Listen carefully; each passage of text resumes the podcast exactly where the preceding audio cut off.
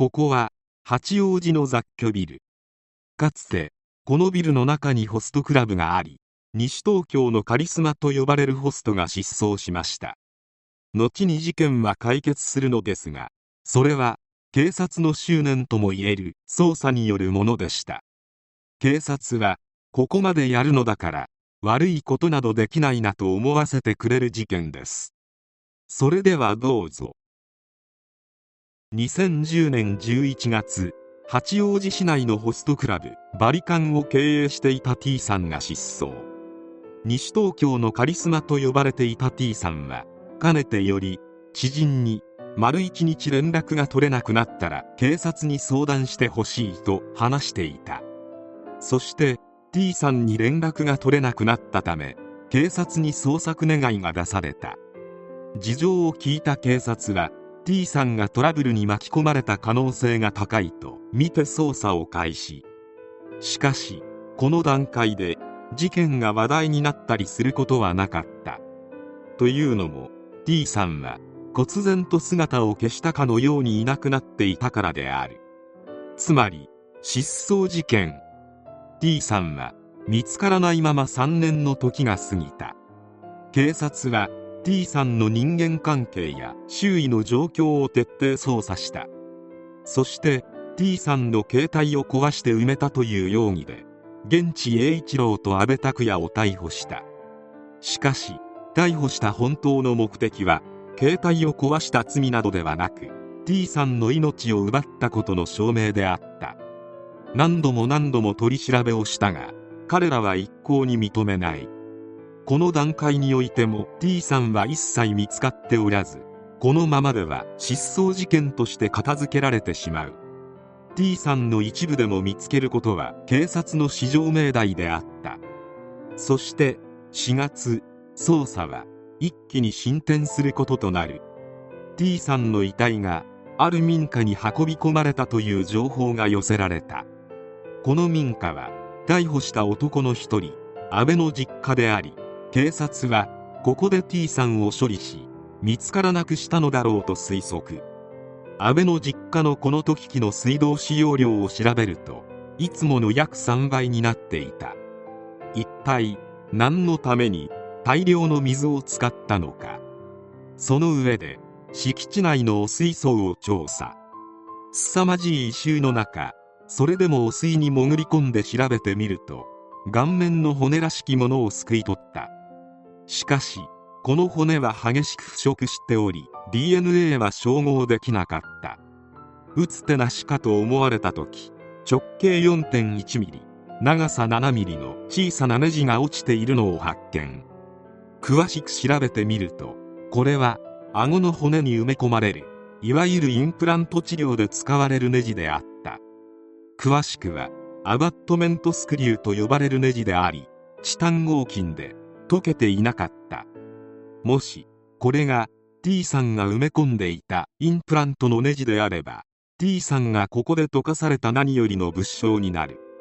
ネジに T さんの組織片が付着していないかを調査。しかし鑑定ができるほどの組織は付着していなかった。ここで諦めるわけにいかない警察はこのインプラントがどこで埋め込まれたものかを調べた。すると見つかった同型のインプラントのネジは全国で599本流通しているのが判明した。この599本を一本一本全国の歯科医院一軒一軒を回りながら一本ずつそのインプラントは誰に埋められたものか599人を追跡調査し割り出した。もはや執念である。そしてようやく T さんが治療したというインプラントにたどり着いた。これが決定的な決め手になり逮捕していた2人を T さんの命を奪った罪で立件することができた。主犯の現地は T さんに強い恨みを抱いており T さんと共同でホスト店を経営していたが現地がほとんど経営の実務を担っており T さんは時々顔を出して暴れるだけだった。その上売上の一部を納めなければならないことに強い不満を抱いていたとのこと。また現地が店長を務めるバリカンでホストとして働いていた阿部も同様に T さんに強い恨みを抱いていた。安倍の前妻が言うには普段から暴力を振るわれたり殴られて顔を腫らして帰ってきたり結構こき使われていて休みもない。客引きの罰金もあったんでその上店の改装の話も出てお前のせいでこうなった費用も全部払えと言われていましたと後半で明かした。また T さんはかなり怖い人で少しでもミスがあれば殴られたり裸踊りをさせられたりするよう命令していたようで電話に出られなかったことでまた殴られたりラーメンをおごれと言われて財布に金がないとまたボコボコにされたり顔にマジックで落書きされて笑い物にされたりしていたとのこと。同じ店のホストの話では特に金の件でのトラブルはいろいろあった。土田さんの下で行方不明になった人間は数えきれないほどいます。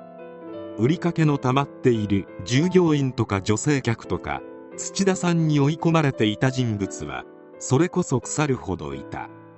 今回の事件を陰で喜んでいる人間は多いようです。ということであった。現地と安倍が共謀し事件は起こったが実は全てを知りつつ今回の件を止めようとしていた人物がいた。この店のナンバーワンホストアキラという男である。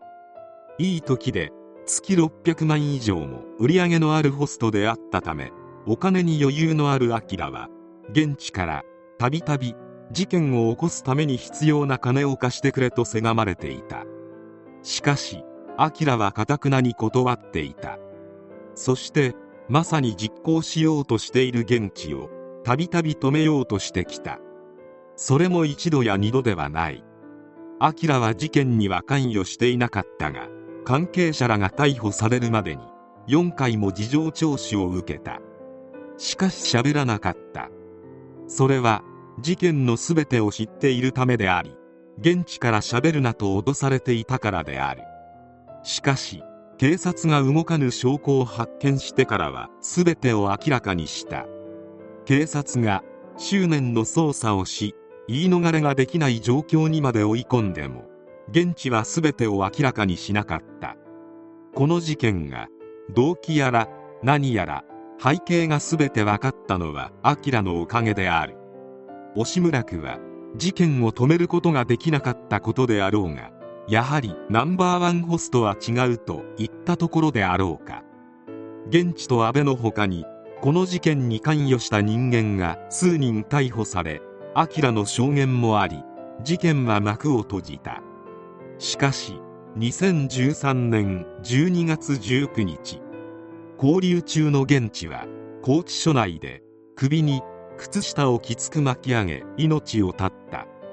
被害者は西東京のカリスマと言われるほどのホストであったが自ら失踪した時は警察に連絡するようことづけておくなど心当たりもあるほど普段の素行はひどいものであった。やはり明氏のように危機管理能力もあり悪いことをしようとしている同僚を止めるなど確かな器量を持った本物が店のナンバーワンになるのであろう。しかしこの事件における MVP はやはり警察である。たった直径 7mm のネジからそれをインプラントの部品であることを突き止め600件近い症例を一つ一つしらみつぶしに操作するその執念には頭が下がるばかりである。不祥事ばかりが目につくところもあるがしっかりやってくれている。面も多くある。今回の警察の働きのおかげで遺体の隠蔽など容易ではないことが一般市民にも伝わった。7mm の証拠まで見逃さないような組織を欺くことなど普通の人間には不可能である。これからも頑張ってもらいたい。